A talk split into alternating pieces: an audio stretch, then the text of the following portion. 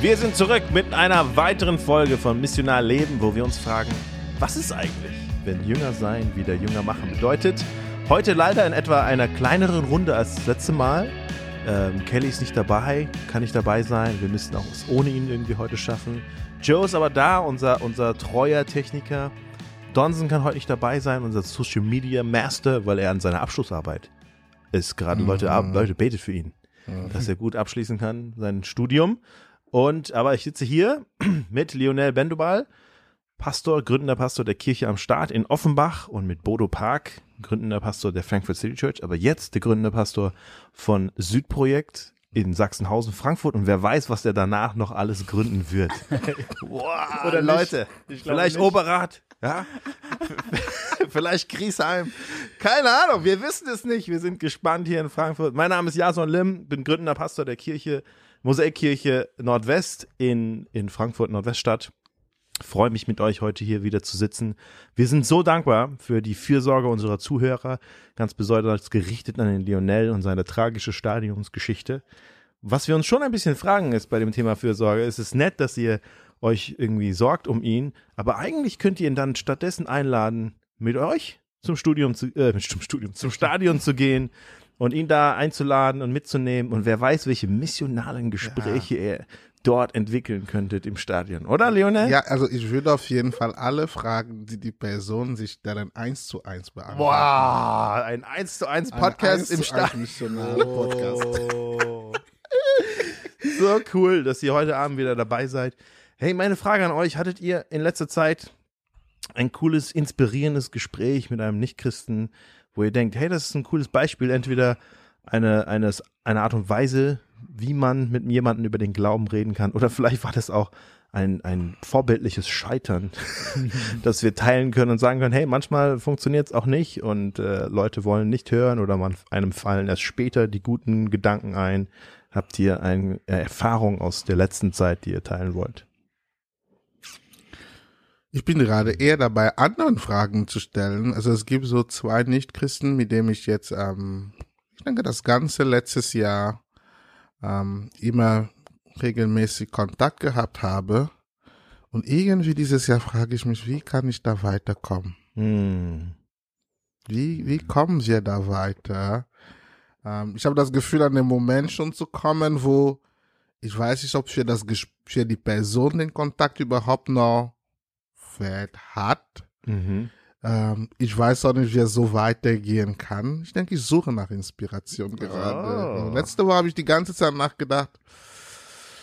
Wie, wie funktioniert das? Die Person will auch nicht jetzt, die Leute, die sind auch nicht so weit, dass sie sagen, hey, ich will gerne christliche Gemeinschaft miterleben, Ah. wo man sagen kann, okay, wir sind einfach in Gemeinschaft dann zusammen.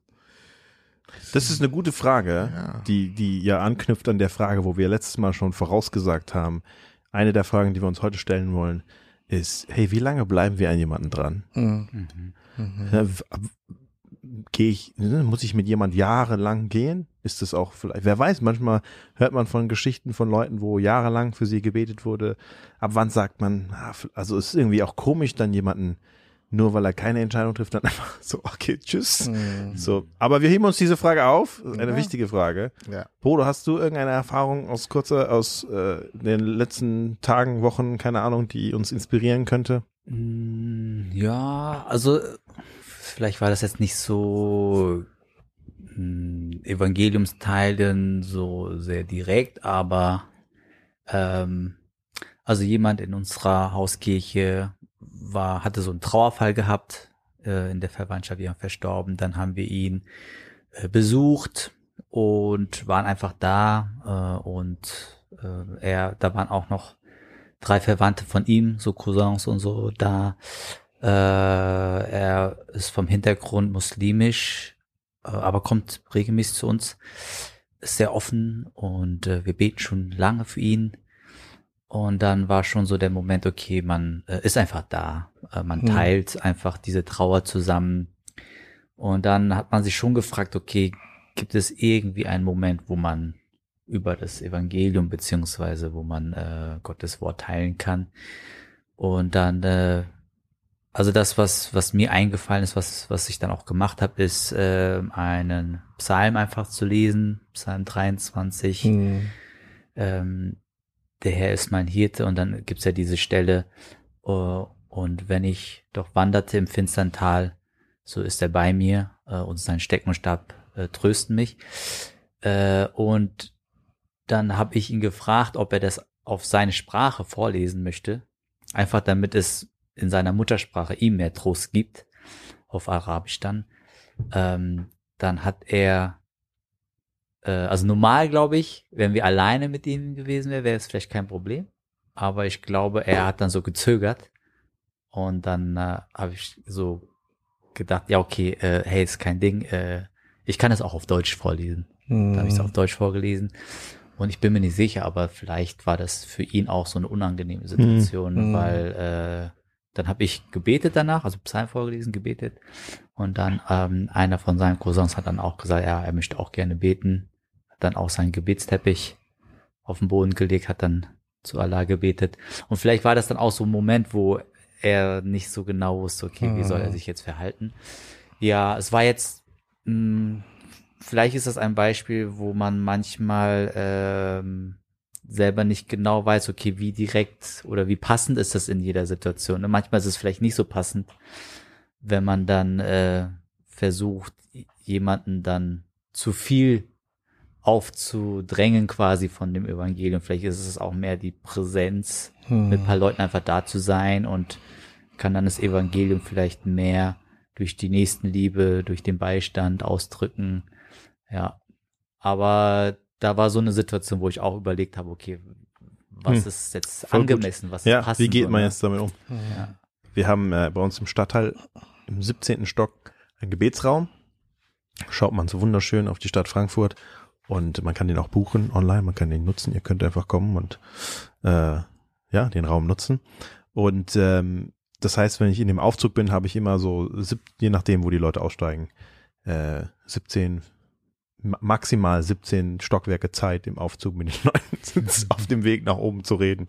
Und letztes Mal war ich, äh, vor ein paar Tagen war ich im Aufzug drin und dann stieg einer ein, den ich kannte, der äh, früher, ich glaube, deutlich mehr Drogen genommen hat und sehr, sehr aggressiv war und ich weiß auch nicht psychisch, was er so an Lasten zu tragen hat. Also sehr schwer mit ihm irgendwie zu kommunizieren, aber er war irgendwie, er hatte einen helleren Moment, auch wenn es frühmorgens war und er hatte schon äh, sein Frühstücksbier in der Hand. Aber ähm, ich habe dann überlegt, okay, ah, wie fange ich dieses Gespräch an? Äh, Und dann hat er mich angesprochen, so, ah, warst du in der Nachtschicht? So, kommst du aus der Nachtschicht? So, ich gesagt, nee, nee, ich wohne gar nicht hier. So, ah, besuchst du jemanden? Ich so, nee, wir haben oben von der Kirche so einen Gebetsraum und wir treffen uns zum Beten äh, für die Stadt. Hey, kann ich irgendwas für dich beten? Er so, ja, voll gern, hey, dass ich nicht so depri bin, so, äh, dass ich meine Depression irgendwie loswerde für Job und auch meine Mutter, die wohnt hier gegenüber, die hat Schmerzen, so. Und ich, gesagt, ich so, hey, beten wir voll gern vor, ja, danke, und hat er sich so voll gefreut und ist dann ausgestiegen, das war's so, ne? Ja. keine Ahnung, wenn ich das nächste Mal ihm begegne, kann ich vielleicht nochmal anknüpfen, hey, wir haben dafür gebetet, dann auch an dem Morgen. Ja, ist irgendwas passiert oder keine Ahnung, gibt es irgendwas anderes, wofür wir das wir jetzt beten können. Es war eine kurze Begegnung. Einen Tag später wieder im Aufzug, ja, voll motiviert, ja, sollen jetzt, der Aufzug Peter, ja. Ich muss jetzt nicht äh, genau erklären, wie dieses Gespräch mit dem Mann gestartet hat, ist nicht ganz jugendfrei. Aber wir haben dann angefangen, über äh, das Rotlichtviertel zu reden und eine Bekannte, die er hatte, die dort gearbeitet hat. Aha. Und, ich, und dann war ich schon so, okay, ähm, ne, ich sehe, er hat auch 15 gedrückt, das heißt, wir haben jetzt 15 Stockwerke Zeit und er erzählt von dieser Frau, ist auch cool, ne, die lebt ihr Leben, so, und ich war dann so, okay, was kann ich sagen? Ich habe gesagt, naja, so ich, ne, besser, so sie hat das einfach aus, für zwei Jahre gemacht, diese Bekannte von ihm, einfach aus Spaß, so, so aus Freude, weil sie Lust hatte, so, ne. Ich gesagt, ja, ist besser als die Leute, viele Leute, die im Rotlichtviertel arbeiten und müssen da arbeiten, ne, so. Ich gesagt, ja, genau, sie lebt sein, ihr Leben. Und hab ich gesagt, naja, aber so, ich habe zwei Töchter und ähm, so, ich glaube, ich würde ihnen nicht so diesen Job wünschen. So, nein, natürlich nicht. Und dann hat er so von seiner Ex-Freundin erzählt und die hatte auch Töchter und wenn Jungs kamen, was er dann mit ihnen geredet hat und so. Hab ich gesagt, genau, aber egal auch wie alt meine Tochter ist dann, ich weiß nicht. Nein, natürlich so, ne, wenn man im dich arbeitet, ist man ja auch psychisch irgendwie, ist ja irgendwie nicht alles okay, so, ne, natürlich. Und dann ist er ausgestiegen. Ich war so überfordert mit dieser Situation, weil er so viel geredet hat. Und dann aus dieser Situation vom Rotlichtfehler war ich so, wie kommen wir jetzt zu Jesus? Wie kann ich überhaupt irgendwas was zumindest, ich bin Christ oder, weißt du, ich weiß gar nicht. Ah, 15 Stockwerke und er ist raus. Aber vielleicht war es auch eine erste Begegnung. Das nächste Mal, wenn wir uns sehen, man kennt sich, ne, und man kann da irgendwie dran anknüpfen, aber es war so, wow, okay. Ich, äh, keine Ahnung. Manchmal weiß man noch nicht. Und man hat vielleicht auch nicht im Aufzug nicht die Zeit, ähm, äh, dann so schnell irgendwie, keine Ahnung, ich habe dann einfach versucht, bisschen was zu sagen, aber mir ist jetzt auch nicht so was eingefallen. Also ich denke, kann ich, ist auch nicht immer so. Ja, Ja, ja. Genau. Cool, ja, ich habe äh, ge äh, gestern von einem Leiter gehört, der relativ erfolgreich auch Gemeinde gegründet hat in in USA und äh, besonders in New York. Und er hat erzählt, früher war die Stadt anders. Ähm, früher war waren die Leute, fanden die Gottesdienste cool. Es war irgendwie auch was, was Besonderes, auch was Cooles, dahin zu gehen. Und äh, jetzt heutzutage würde ich sagen, die Stadt hat sich so verändert, dass es wahrscheinlich nicht mehr so ist, dass man Leute einfach in den Gottesdienst einladen kann. Ja, und dann hat er gesprochen, das fand ich interessante Formulierung. Ähm, die Leute brauchen erstmal so eine gewisse Inkubationszeit. So, sie müssen erstmal vielleicht christliche Gemeinschaft erstmal erleben, erstmal die Leute kennenlernen und, und dann vielleicht irgendwann sind sie offen, auch mal in späteren Schritten in den Gottesdienst zu gehen. Fand ich eine Mhm. faszinierende Aussage von ihm, habe ich das nicht so erwartet. Wenn ihr so eine Frage, die wir über Instagram bekommen haben, wenn ihr so an eure Hauskirchen denkt, wo ja auch, ähm, die ja nicht direkt ein Gottesdienst sind, ne, auch wenn dort Bibel gelesen wird, gebetet sind, aber ihr habt eben erwähnt, auch du, da sind Nicht-Christen irgendwie mit drin. Mhm. Für manche Leute ist das vielleicht ein bisschen schwierig, sich das vorzustellen. Ähm, wie, wie gestaltet ihr so eine Gruppe, ein Treffen, äh, wenn da auch Nicht-Christen sind? Ja, vielleicht sind Mhm. Fragen, die hochkommen bei den Leuten, ist das dann nicht komisch für die Leute oder müssen wir das dann anders gestalten oder ist es ähm, nicht dann für die Christen auch, die da sind, irgendwie doof, weil man kann nicht so wirklich in die Tiefe gehen oder was sind eure Erfahrungen oder eure Tipps, wenn da jetzt ein Hauskreis ist, der zuhört und sagt, hey, eigentlich nicht Christen bei uns drin, wäre cool, aber wie, wie würden wir das überhaupt machen? Ja, also äh, ich habe so oft diese Frage bekommen, so Echt? wo äh, wo Christen äh, fragen, ja, äh, wir wollen mehr Tiefe haben und Mhm. wenn es so auf Nicht-Christen, Kirchenfremde ausgerichtet ist, dann ist das nicht wirklich was für uns. Und dann merke ich immer so, dass in mir so was äh, sich regt und so Negative Emotionen kommen hoch bei dir? Das kann ich mir gar nicht mehr vorstellen, mein Bruder. der sieht mir gleich aus. Ja. Nee, aber weil ich, äh, weil ich das, äh, äh, ja, ich brauche auch viel Geduld, viel Liebe in diesen Situationen, aber äh, mehr, weil ich denke, ah, das, ähm, das hat vielleicht mit einem anderen oder verschobenen Verständnis zu tun. Ich glaube Mhm. einfach die Definition von geistlicher Tiefe, ne? Und äh, Mhm. gut, das ist ein großes Thema. Ich glaube, wenn ich das jetzt angehe, dann ist es, äh, dann dauert es lange. Aber ähm, es geht ja nicht nur um Wissen. Ich glaube, das ist das, was viele aber meinen damit. Ich, ähm, dann ist es nicht so tief, weil ich nicht mehr theologische neue Erkenntnisse bekomme über tiefere Bibel-Einzelwissen oder theologische Sachen, äh, sondern wir bleiben immer bei den Basics. So, ja, okay, wir befassen uns mit Jesus, mit der Gnade, dass er, was das Kreuz bedeutet für uns, das ist jedes Mal das Evangelium dasselbe. Und äh, wo ich dann immer wieder sage, ja, aber genau das ist ja eigentlich das, was zu geistlicher Tiefe uns bringt.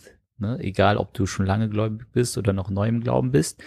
Letztlich ähm, wird man nicht geistlich reifer, tiefer, indem man irgendwie so Geistesblitze bekommt oder irgendwie neue, tiefes Bibelwissen bekommt, sondern es ist etwas, was eigentlich eine simple Wahrheit, die aber uns immer wieder neu, frisch ähm, verändern muss oder ansprechen muss. Und ich glaube, das ist das, was, wo ich sage, ja, letztlich, wenn ein einer, der überhaupt nicht viel vom Glauben weiß, mit all seinen Fragen äh, und jemand, der schon lange gläubig ist und all diese Fragen eigentlich schon weiß, wie sie zu beantworten sind, dann ist eigentlich gut, die zusammen zu haben und dann äh, die Leute das erklären zu lassen, zum einen. Also okay, äh, und, und, und auch die Fragen, ich glaube, die Fragen sind manchmal sehr unerwartet, weil sie doch aus einem anderen Blickwinkel neu gestellt werden. Ich erinnere mich damals noch in der City Church hat auch einer gefragt, wir haben so über äh, ja Jesus für unsere Sünden gestorben und so weiter. Und dann hat einer gefragt, äh, hey, wie kann das denn sein? Wie wie wie funktioniert das? Wie kann ein Mensch für die Sünden von allen äh, sühnen? Und dann habe ich das weitergegeben an die, die schon lange Christen sind und die wussten auch nicht genau, wie sie das erklären sollen. Ich, ich glaube, es ist eigentlich für beide Seiten voll gut. Also äh, Christen lernen neu über ihren Glauben zu reflektieren, auch tiefere Antworten auch zu bekommen, auch zu finden, indem sie merken, oh, ich, so viele Gedanken habe ich mir doch nicht, doch nicht gemacht. Ja, und ich glaube auch, dass ähm, ja, dass, dass ich glaube, meine Aufgabe ist es, okay, äh, selbst wenn du das schon tausendmal gehört hast, ähm, aber wenn es dich nicht mehr berührt oder es keinen Effekt in deinem Herzen erzeugt, dann äh, woran liegt das? Und ich glaube, dieses Problem haben wir alle gleichermaßen. Also bei uns ist es oft so, dass wir, äh, wenn man so will, in Anführungszeichen vielleicht Basic-Themen durchnimmt. Aber ich glaube, am Ende des Gesprächs geht's immer voll tief. Also die Gespräche, die werden immer tiefer. So, wo man dann einfach nachbohren muss. Ja. Äh, aber ich glaube, ich kann nachvollziehen, warum diese Fragen kommen. Ja. Ähm, aber es ist für mich ein bisschen schwierig, so, weil Mhm. zum Beispiel für mich auch. Ich, äh, es geht ja nicht um neue Erkenntnisse, aber ich weiß, hey, meine geistige Beziehung zu Jesus ist auch nicht immer wunderbar. Und äh, ich wünsche mir das, dass es bei mir auch tiefer wird. Ja, aber ich weiß, ich brauche jetzt nicht irgendwie was Neues, sondern ich muss einfach zu den äh, alten Wahrheiten wieder zurückfinden. Und äh, das Aber geht das, ich glaube, ich glaub, das ist ein wichtiger Punkt, ne? zu sagen, wenn wir eine gewisse geistliche Dürre erleben in unserem geistlichen Leben, das, was uns dann hilft, ist nicht noch mehr zu verstehen über die Umwelt vom Alten Testament oder Neuen Testament, sondern was uns Mhm. dann hilft, ist wieder neu zu verstehen, neu zu begreifen, wie groß diese Liebe war, die wir bekommen haben in Jesus, was er uns für eine Gnade und, und ein Erbarmen erwiesen hat und da neu erfrischt werden. Genau, und deswegen ist wichtig, wenn wir auch das immer wieder neu uns, uns daran erinnern, ne? Und ich glaube auch, die, so ein, so ein Kreis hilft dann auch anderen, hineingenommen zu werden. Menschen, die nichts von Jesus wissen, versuchen ihren Glauben auf eine Weise dann zu erklären und das, was sie in der Bibel lesen, weiter zu vermitteln, ähm, auf eine Art und Weise, dass sie es verstehen. Mhm. So, ne? Sie, sie werden eingeladen, das auch mitzutun. Das ist, wir sind als Gemeinschaft unterwegs, einander dabei zu helfen. Und ich glaube auch, mein Vater hat zu mir immer gesagt, früher in der Schule, wenn ich gesagt habe, ah ja, ich habe das verstanden, ich habe dafür gelernt. Und er hat gesagt, wenn du es nicht am Ende einfach erklären kannst, dann hast du es nicht verstanden. Mhm. Es gibt ja diese Videoserie auf YouTube, wo so Experten in gewissen Bereichen ein Thema Mhm. in unterschiedlichen Ebenen er erklären. So, sie fangen mit dem äh, Grundschulkind an und dann Highschool-Student und dann College und dann am Mhm. Ende mit dem Experten auf der gleichen Ebene. Und trotzdem reden sie immer über das gleiche Thema, aber sie müssen das halt auf unterschiedlichen Arten und Weisen tun, Mhm. Weil das eine andere äh, Zuhörergruppe ist. Ein Mhm. Grundschulkind versteht nicht ganz so viel über Quantenphysik oder Mhm. und trotzdem, aber du merkst, dass sie das Thema wirklich verstanden haben, weil sie in der Lage sind, mit allen darüber zu reden. Mhm. Und ich denke manchmal, wenn ich in der Hauskirchen treffe, wenn wir uns als Hauskirche treffen und da sind Nicht-Christen dabei und sie stellen eine Frage und wir lesen einen komischen Text, ja, keine Ahnung, den ich vielleicht, ich kann es erst dann einfach ihnen erklären, wenn ich selber verstanden habe und wenn ich dazu gezwungen werde, in so einem Setting zu überlegen, Mensch, was, hä, was sagt Paulus hier eigentlich? So, wie kann ich das einfach vermitteln? Dann habe ich am, am Ende den Text mehr verstanden, Mhm. als wenn ich zusammengesessen habe mit allem, ich weiß nicht, alles Theologiestudenten und wir haben mal irgendwas. Und weiß ich nicht, ob ich dann mehr mitnehme unbedingt. Ich glaube, das ist eine falsche ähm, Voreinstellung, dass man denkt, ah, dann, ich glaube, wenn ich wirklich runterbrechen muss und dann spricht die Person noch nicht gut Deutsch, das heißt, ich muss noch einfache Worte finden, um etwas Komplexes, dann muss ich wirklich überlegen, was dieser Text sagt. So, Ja, dann ja. lerne ich wirklich zu verstehen, was Gottes Wort sagt. Ja. Mhm. Und ich glaube auch, dass die Themen, die uns interessieren, die äh, tief in unserem Herzen sitzen, also auch die Sehnsüchte, die Sorgen, die Ängste, all diese Dinge, die, die hören ja nicht auf, nachdem wir Christen geworden sind. Also ich sag mal so, bevor ich Jesus kennengelernt habe, keine Ahnung, ähm, war mir wichtig, was meine Freunde über mich gedacht haben oder keine Ahnung, ich wollte eine Freundin haben oder irgendwas, ne, diese Themen. Und dann wird man Christ, dann es gibt eine kurze Phase, wo man sagt, okay, Jesus ist mein alles, ich brauche nichts mehr, so erfüllt mich aus. Und danach ist es ja nicht so, dass das die ganze Zeit so bleibt und man sagt, ja, okay, Mhm. ich brauche jetzt gar nichts mehr, sondern man kommt ja wieder in die alten Mustern zurück und man erlebt immer noch, wie die sündige Natur in uns quasi uns immer wieder weg von Jesus zu anderen Dingen hin äh, zieht. Und ich glaube, dass wir deswegen eigentlich mit Menschen, die noch nicht an Gott glauben, genauso dieselben Kämpfe haben. Die, Ver Ja. die Verpackung ist etwas anders. Ja. Es, ja, es spielt sich woanders ab, aber eigentlich sind es dieselben Themen. Ja. Und deswegen glaube ich schon, dass man sehr gut, eigentlich funktioniert es super, wenn man mit Christen, nicht Christen zusammen äh, über ein Thema spricht und dann eigentlich merkt, ah, okay, äh, das, was, ja, was dieser Text, äh, wie er dich anspricht oder was, wo du zum Nachdenken kommst, bei mir ist es genau dasselbe im Endeffekt. Und ich glaube, dass man äh, eine tiefe Gemeinschaft dadurch, also nicht so eine, okay, du bist da und ich bin hier, sondern eine tiefe, enge Verbundenheit spüren kann. Und dann auch, ich glaube, für beiderseits eigentlich ein Gewinn ist. Also für den Kirchenfremden ist es auch cool zu sehen, ah, okay, das sind keine Superheiligen, die sich Ja. äh, als Ja. was Besseres fühlen, sondern äh, die sind ja total ehrlich. Ja, so. wir teilen auch das, was unsere Mhm. Kämpfe sind. Ja, genau. Absolut. Und für den Christen auch, dass er lernt, äh, auch eine Demut auch zu äh, haben und zu sagen, hey, letztlich, ähm, ich bin genauso ein Verlorener eigentlich, immer noch. Der einzige Unterschied ist einfach nur, dass ich Glück hatte und äh, den Erlöser kennengelernt habe, so, ne? Mhm. Aber ich bin immer noch jeden Tag auf diese Gnade angewiesen. Und äh, ich glaube, diese Erkenntnisse, die führen zu geistlichem Wachstum eigentlich, ne? dieser Ja. Dialog miteinander. Und äh, von daher denke ich, ich glaube, man wächst sogar mehr in so einer gemischten Gruppe, als wenn man das nicht ist, weil einem sonst diese Erkenntnisse fehlen. Ne? Und man ist, wird dann irgendwann mal blind. Es ist so, okay, ja, ähm, so betriebsblind quasi, ne? Man, äh, man kommt, man sieht das nicht mehr so ein blinder Fleck. Ja, von daher, ich würde sagen, für mich in meiner Erfahrung, äh, wenn ich die Wahl hätte, was ich aussuchen sollte für mein geistiges Leben, würde ich immer das Gemischte suchen. Ja, weil da werde ich immer wieder neu erinnert. Mhm. Wow. Also ich gehe total mit äh, das, was ihr sagt, weil das, also das, ich finde, das ist so, was ich äh, beobachte. Also es gab dann bei uns Ende des Jahres so eine Umfrage, ähm, unsere Gemeindemitglieder, wir versuchen manchmal bedürfnisorientiert zu sein. Was hat dich gefallen? Was, wie war das Jahr?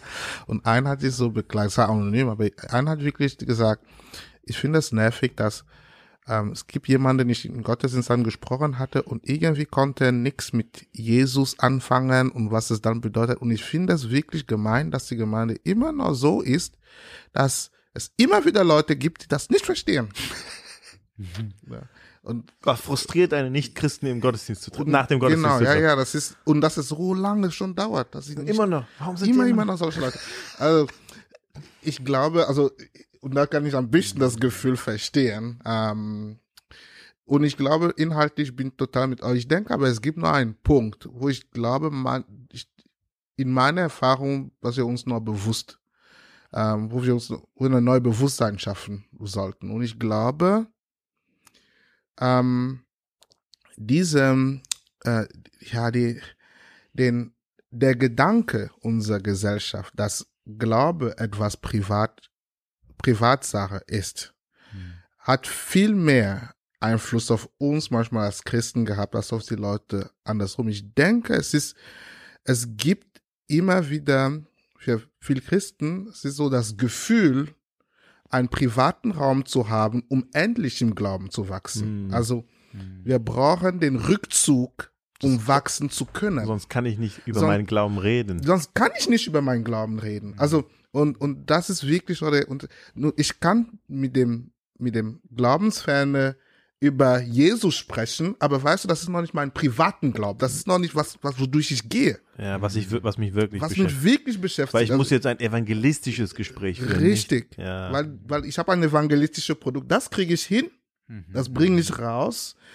Aber um meinen eigentlichen Glauben, da brauche ich diesen Rückzug, weil ich glaube, diese Paradigma, Glaube ist Privatsache, das prägt total. Ähm, und da hat man dieses Gefühl. Und dann, und ich manchmal habe ich das Gefühl, dann ja, dass man braucht die Geborgenheit mit Gleichgesinnten Mhm. erst, um rauszugehen. Das ist ein bisschen zu, ein bisschen wie in der Seelsorge, ne? Also, ich brauche den Raum, den geschützten Raum, wo niemand sonst da ist, der diese Sachen nicht versteht, um darüber zu reden. Und ich glaube, das ist ein bisschen, wie wir, wie, mit, wie wir mit dem Glauben äh, umgehen. Ähm, und es schafft natürlich eine große Distanz Ja. und immer das Bedürfnis, wir brauchen die, die, die hinter, die versteckte Tür, damit wir endlich wir sein können. Und das ist ein Problem, wenn ein Nichtchristen da ist. Also das eine ist das Inhalt, was ich sage, aber das andere ist auch die innere ähm, Offenheit, dieses Ja. inneren, so sieht es aus. Und ich glaube, das ist ein Punkt, wo, ähm, also worüber wir auch viel reflektieren müssen für Sehr uns guter selber. Punkt, ja. ne? Hm. Hm. Aber ich denke, äh, wenn jetzt von den Hörern äh, welche da sind, die sagen, hey, äh, ich glaube, ihr habt nicht so ganz verstanden, was wir eigentlich meinten, dann, weil ich will nämlich auch dazu lernen, weil dann äh, schreibt es uns wirklich, weil äh, mich interessiert das tatsächlich. Die Frage kommt nicht sehr häufig und manchmal merke ich bei mir, ich mache dann innerlich schon sehr schnell zu, ne? Ja. aber vielleicht habe ich auch äh, einfach, was dahinter steckt, nicht richtig verstanden. Von daher wäre es schon cool. Ähm, ja, schreibt uns einfach. Ja. Vielleicht. Äh, Das ist eine gute Erinnerung. Wir sind sowohl auf ähm, Instagram wie auch auf Facebook unter missional.leben zu finden. Folgt uns, teilt uns mit, was eure Gedanken sind, eure Fragen sind. Wir nehmen das gerne immer wieder mit rein. Wir können euch dann immer auch eine Nachricht zurückschreiben und sagen, hey, deine Frage haben wir jetzt in dem letzten Folge äh, versucht, zumindest zu behandeln. Ich weiß nicht, ob wir sie beantwortet haben, aber sie hat uns auch in unserem Denken natürlich geprägt. Also vielen Dank für eure Fragen. Ja, sehr cool. Die große Frage, jetzt haben wir so jemanden, vielleicht noch nicht in der Hauskirche, Mhm. in dem Treffen der Gemeinschaft mit drin, aber wir haben Menschen, an denen wir dran sind. Lionel will wie du, man ist irgendwie mit Leuten unterwegs und vielleicht fragt euch jemand, ey, wie lange muss ich jetzt noch an dem dran sein? Was antwortet ihr? Hm. Hm. Was ist euer Rat? Ich würde gerne einen Podcast zu dieser Frage hören. Was, was würdet ihr raten? Wie lange sollte man? Ich meine, ich, ich stelle mal so ein bisschen das Spektrum dar. Mhm. Ja, wir haben auf der einen Seite ähm, Leute, die sagen, vielleicht auch angelehnt an dem Beispiel, sie nennen dann gerne so Bibelstellen wie, wo Jesus die 72 aussendet zu zweit und dann sollen sie in ein Haus gehen und wenn sie euch nicht empfangen, dann äh, Staub von euren Füßen und geht weiter und lasst sie und ne, Jesus ist auch, wenn die Leute keinen Bock hatten, okay, ciao, dann bin ich aber Mhm. so dieses, wir gucken einfach, wer offen ist. Und wenn man, jemand nicht offen ist, okay, gehen wir zu der nächsten Person, gucken, ob die offen ist, Person ist nicht offen. So. Auf der anderen Seite Leute, die sagen, hey, so, was ist das? Das ist irgendwie, wir müssen auch treu bleiben den Leuten. Ne? Wir haben so Geschichten wie ein Georg Müller, der lange, lange, lange gebetet hat, auch für Menschen. Und teilweise sind die Leute erst nach seinem Tod zum Glauben gekommen, während er täglich für sie gebetet hat. Ähm, und wir kennen viele Geschichten auch von Muslimen, die viele, viele Jahre waren Leute an ihm dran und, Mhm. und bis sie dann den Schritt gemacht haben, hat sehr lang gedauert. Es waren auch viele Prozesse, viele, auch oft Leute müssen nicht mehr nur eine Entscheidung treffen wie früher, sondern sie treffen viele kleine Entscheidungen. Und es braucht jemand, der dann auch bereit ist, an ihrem, neben ihnen lang herzugehen und diese vielen Schritte auch zu gehen und auch da Jesu Treue uns gegenüber, Gottes Treue mit dem Volk Israel auch zu verkörpern. Und also da gibt es ein Spektrum und sehr viele unterschiedliche Antworten. Wo würdet ihr euch in diesem Spektrum einordnen und warum? Ja, puh.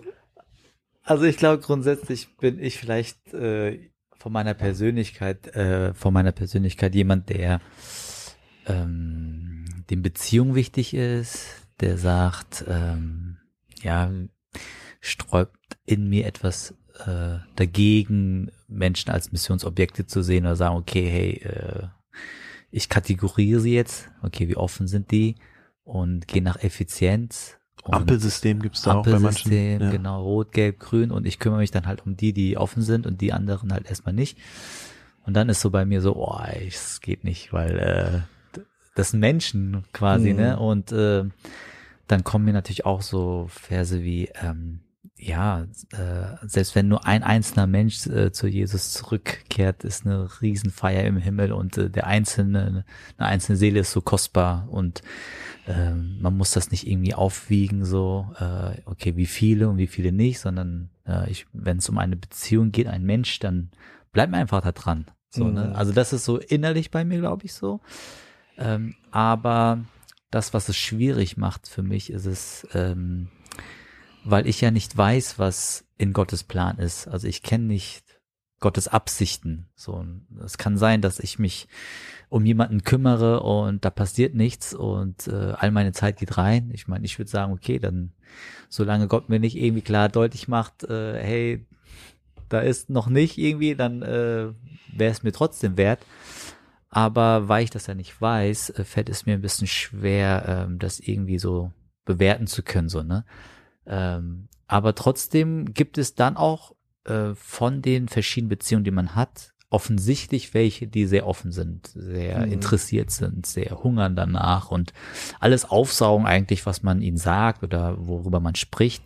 Und da merke ich schon, okay, das ist gerade die Zeit, wo ich rein investiere. So, das Mhm. ist so ein klarer Fingerzeig von Gott.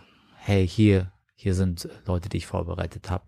Und es ist dann nicht so, dass ich die anderen total vernachlässige, aber schon, man hat ja nicht unendlich viel Zeit, schon einfach für andere Beziehungen einfach weiter bete Mhm. und einfach äh, warte vielleicht auch, dass Gott da mh, etwas macht und sich da was öffnet. Ja, aber es ist für mich auch schwierig. Ich meine, ich kann das, wer kann das schon beurteilen? Ja, aber vielleicht muss man da auch, weiß nicht, betend hören, fragen, Gott, du musst was zeigen ähm, und ja, es, das andere ist natürlich die eigene Motivation. Manchmal merke ich so, sind nicht immer reine Motive. Ne? Manchmal ist einfach äh, reine Bequemlichkeit. Ich habe keine Lust, keine Energie oder so. Und Mhm. dann sage ich mir einfach, naja, der ist halt auch nicht offen. Mhm. Weißt du, dann habe ich, ja, okay, ich brauche mal ein bisschen Pause. Und dann, also das ist halt ganz menschlich, ne? Ja, ja, ja. Und deswegen ist es so ein bisschen, ja, muss man auch ein bisschen aufpassen. Manchmal, ähm, Oder ich will so, okay, ich will das Gewissen stellen, dass ich mit jemandem über den Glauben geredet habe oder dass ich irgendwie Zeit mit einem Nichtchristen verbracht habe.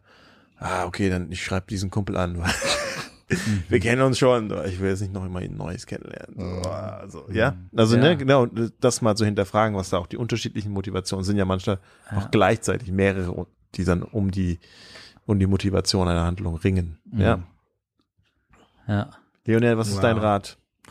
Also ich muss sagen, ich denke, ich habe mir nie so die Frage richtig so gestellt in Bezug auf die Stellen, weil ich habe immer diese Stelle mit den Ausgesandten eh so verstanden. Ich meine, was machst du eh, wenn du klopfst, jemand die Tür nicht öffnet? Ich meine, was, was kannst du machen? Drehst du die Tür, brichst du so, gehst du, also, was muss du immer gehen? Ich, weiß nicht, was- also ich, ich habe die so verstanden als, äh, also, also ja, also ich denke, soll ich das-? Vor dem Haus ja, also, bleiben? Was Ja. macht ihr da? Was machst du da dann halt? Ne? Also, nee, komm Pragmatisch. nicht rein. Dann, Ja, wenn ja, du- geht doch, geh weiter. Jemand wird da nicht aufmachen. Also ich, also, ich denke so, also, es war zu simpel wahrscheinlich. Dann. Jetzt merke ich das, ja. Okay.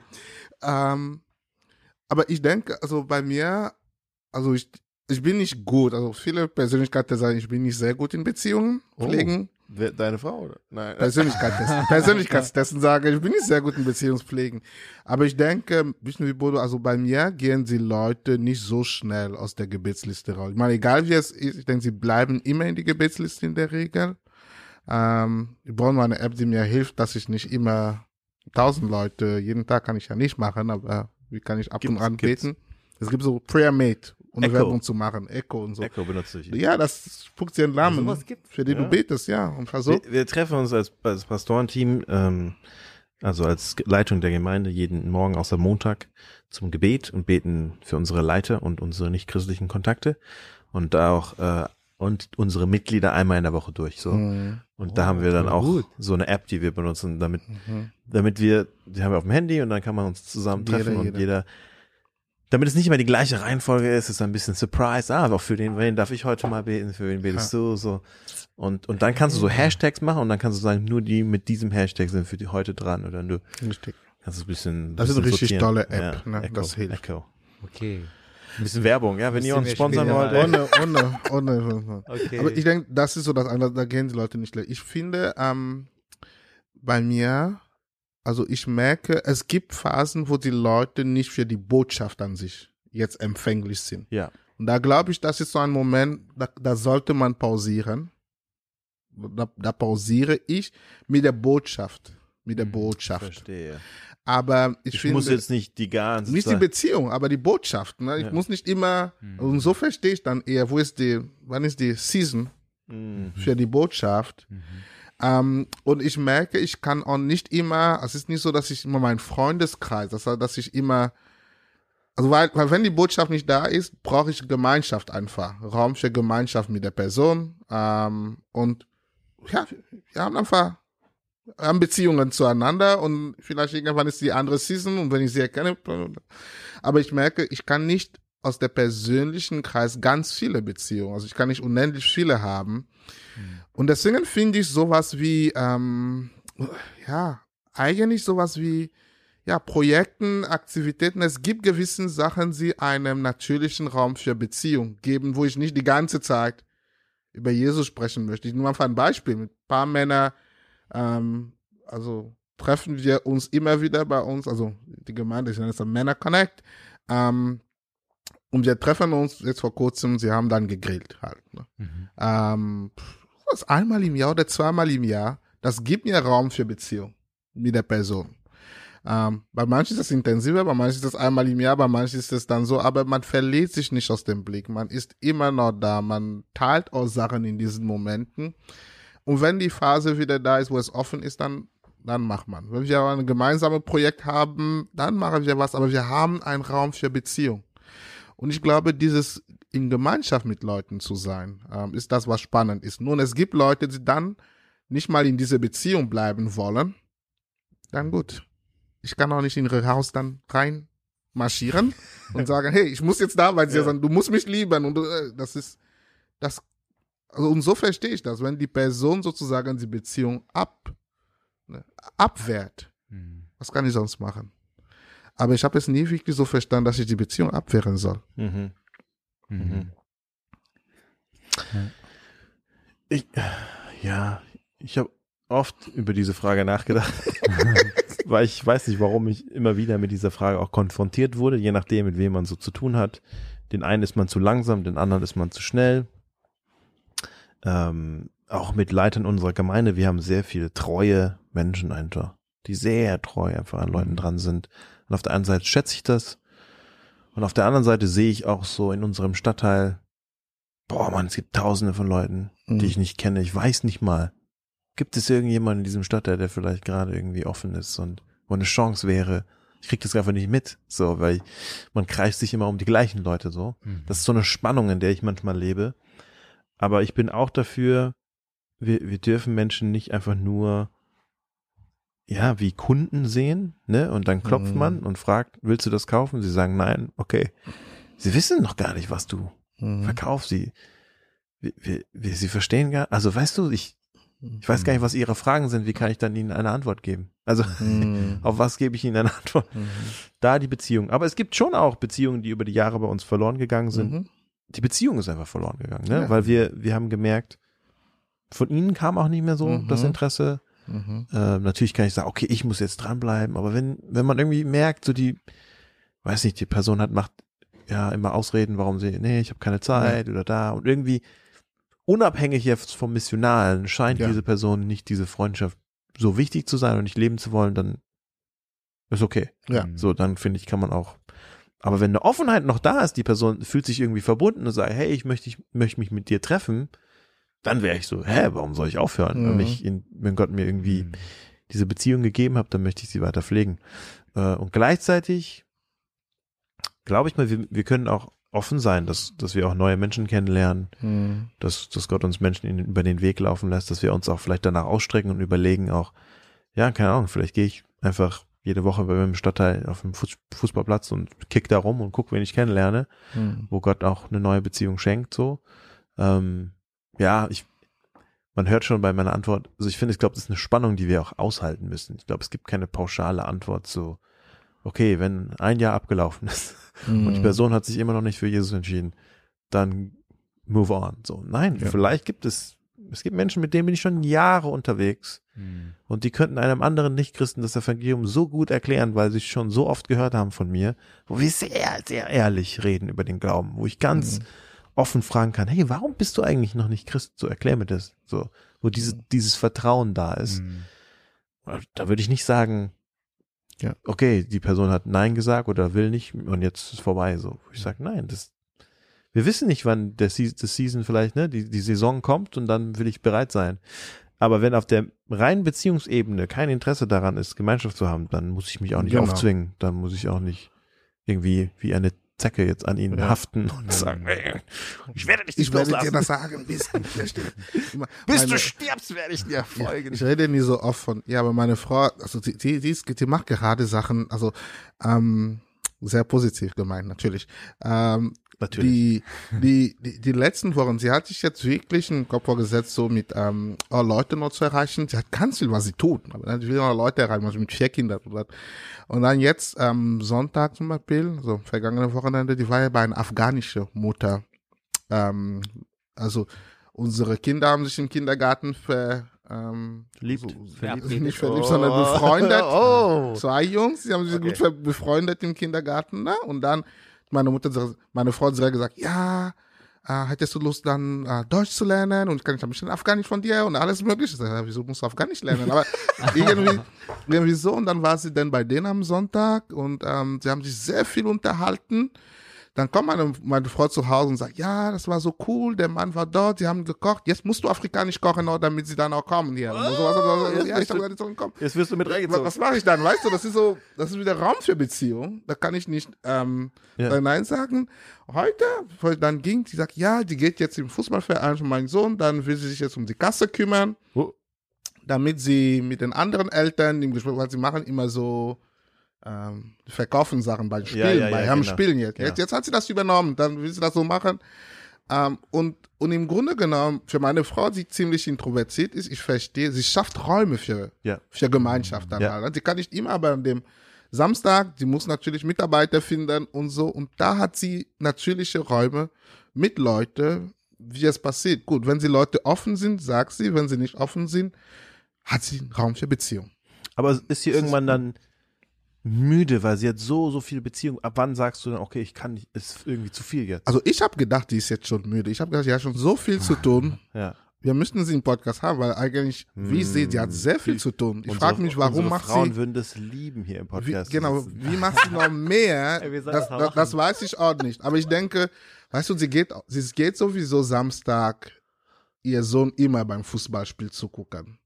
Ja, sie ist eh schon Die da. ist schon da, das heißt, sie macht noch daraus was Nützliches in ihre Augen dann nochmal. Ja, ne? ja. Und ich denke, das ist, was sie gerade tut einfach. Ihr andere Sohn braucht Freundschaften, weißt du, dann macht sie das anders einfach. Hm. Ja. Wie ist das bei dir, Bodo? Bist du irgendwann beziehungsmüde? Es gibt, es geht einfach nicht mehr und du sagst, okay, ich kann jetzt niemand Neues mehr. Es ist vorbei jetzt. Ich habe und ich muss Ja. erst mal warten, bis jemand keine Lust mehr hat auf meine Beziehung mit mir und dann kann ich erst wieder neuen, hin, neu hinzufügen oder Ich glaube, es sind unterschiedliche Beziehungen, die man hat. Ich glaube, äh, zu manchen entwickelt sich tatsächlich eine Freundschaft, was man wirklich als Freundschaft bezeichnen kann. Und wie du gesagt hast, da ist natürlich auch von beiden Seiten ist das eine Freundschaft. Das ist nicht nur von, von meiner Seite aus. Und ich glaube, wenn es eine Freundschaft ist, dann kann das natürlich, dann geht die sehr lang. Ähm, auch wenn jetzt bei dem einen vielleicht nicht so großes Interesse an dem Glauben ist, aber das ist ja was Freundschaft dann ausmacht, dass man trotzdem die Gemeinschaft schätzt Mhm. und genießt, zusammen einfach Sachen unternehmen kann. Natürlich betet man weiterhin und hofft, dass man trotzdem mal irgendwo über, ja, man, man spricht nicht dann vielleicht über das Evangelium direkt, aber es gibt ja immer Lebensthemen, die damit zusammenhängen, ne, wo man, und wo auch Leute innerhalb dieser Freundschaft dann auch einen erleben, wie man den Glauben lebt. Aber das sind dann so, wo ich denke, es ist eigentlich gesund, wenn wir solche Freundschaften auch zu ja, ähm, kirchenfremden Leuten oder glaubensfremden Leuten haben und sie auch als Freundschaften einfach genießen können. Mhm. So, ne? Mhm. Es ist natürlich dann so eine innere Zerrissenheit bei einem, weil man ja den sehr schätzt und mag und natürlich ihm das Beste wünscht und irgendwie traurig dann auch ist, weil jemand noch nicht so bereit ist oder es noch nicht so irgendwie für sich entdeckt hat. Aber deswegen wird man jetzt nicht sagen, okay, ähm, das lohnt sich nicht mehr, dann treffen wir uns Mhm. weniger oder äh, du bist für meine missionalen Zwecke nicht mehr so nützlich oder so, ne? Mhm. Das wird man niemals machen, dann wäre es keine Freundschaft. Von daher würde ich schon sagen, ja, diese Art von Beziehungen, Freundschaften, ähm, das ist dann auch nicht so, wo man dann müde wird oder so. Aber Mhm. ich glaube, klar, es gibt, wenn man zu viele hat, vielleicht ist es für mich Mhm. so ein bisschen die Menge. Also ich kann mich nicht auf mehreren gleichzeitig viel fokussieren. Deswegen ist es schon Mhm. so, wo ich sage, okay, welche, wo passiert gerade viel? So, ne? Und das beschränkt sich sehr stark auf meine Hauskirche, Mhm. eine Handvoll von Leuten und vielleicht ein paar mehr. Ja, ähm, vielleicht äh, hat sich das ein bisschen geändert. Bei meiner äh, vorherigen Kirche habe ich viele Leute getroffen. Und jetzt ist es ein bisschen weniger geworden, glaube ich. Mhm. Also weniger konzentrierter ist es vielleicht jetzt. Mhm. Ja. Aber ja, ähm, vielleicht meine Hoffnung ist, okay, es geht ja nicht nur, ich bin ja nicht der Einzige, der Beziehung knüpft, sondern die Leute, die in meiner Hauskirche sind, haben ja auch Freundschaften oder Leute, die sie einladen. Und dann ist es mir eher wichtiger, die noch mehr kennenzulernen. Also gemeinsame Freundschaften dann auch zu haben, weil man dann in der Gemeinschaft nochmal eine andere Wirkung hat, so, ne? Und es ist auch nochmal viel leichter, das gemeinsam zu machen, als einzeln die ganze Zeit unterwegs zu sein. Ja, aber ich glaube, bei mir ist momentan so, vielleicht ändert sich das ja auch wieder, aber momentan ist es äh, überschaubar. Und vielleicht bin ich eher auf der Seite, wo äh, Gott mich wieder herausfordern muss, äh, wieder mehr neue Kontakte zu knüpfen. Ja, aber im Mom- ich denke, aktuell denke ich so, ich habe genügend Beziehungen, die noch tiefer gehen sollten. Deswegen äh, ist mein Kopf noch nicht so frei für wieder neue Kontakte. Ja, aber weiß nicht. Ich, ich glaube, du hast einen wichtigen Punkt angesprochen. Das hat bei mir nochmal äh, einen Gedankenprozess ausgelöst. Äh, ja, wie immer. Ich bin sehr Mhm. inspiriert von euch, nochmal über manche Sachen bei mir auch nachzudenken. Das finde ich so, so hilfreich. Ich frage mich, ob wir, wir sind ja eh schon in Beziehung einfach als Menschen. Mhm. Und wenn wir trennen zwischen, ah, das sind meine, das sind so meine Beziehungen für meine Beziehungszwecke Mhm. und dann das sind so meine missionalen Kontakte mit Nichtchristen, so diese komische Aufteilung von und auch vielleicht kommt es daher, dass wir äh, Jüngerschaft oder Evangelisation und irgendwie Jüngerschaft so ein bisschen aufteilen und eigentlich ist es ja ein Weg, die Menschen hin zu Jesus zu führen und dann in, sie auch in der Jüngerschaft mit Jesus dann auch weiter zu begleiten und dass ich das, dass ich diesen Prozess mache in allen meinen Beziehungen, in denen ich bin, ob das zu meinen Kindern ist, zu meinen Freunden, zu meinen Nachbarn. Ich bin eh schon in Beziehung und in jeder Beziehung, in der ich bin. Wenn sie schon bei Jesus sind, Hammer, dann begleite ich sie weiter in der Beziehung mit ihnen. Wenn sie noch nicht zu Jesus sind, dann möchte ich sie hin zu Jesus führen. Und das ist etwas, was ich überall mache, aber die Menschen sind an unterschiedlichen Positionen. Aber ich lebe einfach Beziehung. Als Mensch bin ich einfach in Beziehung. Mhm. Manchmal, ich habe Nachbarn, ich habe Freunde, ich habe Kollegen, ich habe Verwandte, ich habe Familie. Ich bin einfach, und manche Beziehungen gehen vorbei und manche neue Beziehungen ergeben sich. Einfach als Mensch. Das ist einfach Teil von dem Leben. Aber weil ich on Mission bin, bin ich überall in dieser Realität meines Menschseins. Immer da versuche ich Menschen entweder hin zu Jesus zu führen oder in ihrer Beziehung mit Jesus auch weiterzuführen. Und dass ich das gar nicht so aufteilen und auftrennen kann, zu sagen, ah, das sind die und das sind da und vielleicht muss ich das, ja, vielleicht muss ich da ein bisschen weiter drüber nachdenken. Danke. Ja, und, und ich glaube, ähm, das, daran habe ich schon gedacht, als du gesprochen hast, ähm, Bodo. Ich denke, das ist, ähm, ich denke für mich, es wird anstrengend, wenn ich sage, jeder Missionarkontakt muss zu einem Freund werden. Mhm. Mhm. Und dann kann ich Ja. Missionar machen. Dann, Ja. weißt du, dann, weil ich weiß ganz genau, ähm, wie viele Freunde könnte ich haben. Ja.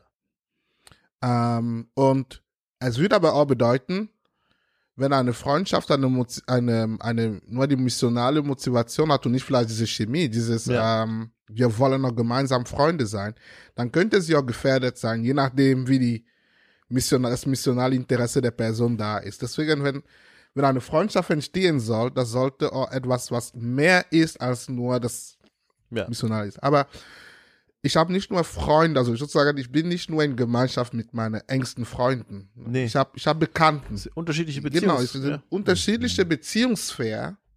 Und dann ist dann die Frage, also, und, und, und das ist eine unterschiedliche Beziehungsintensität. ja, richtig.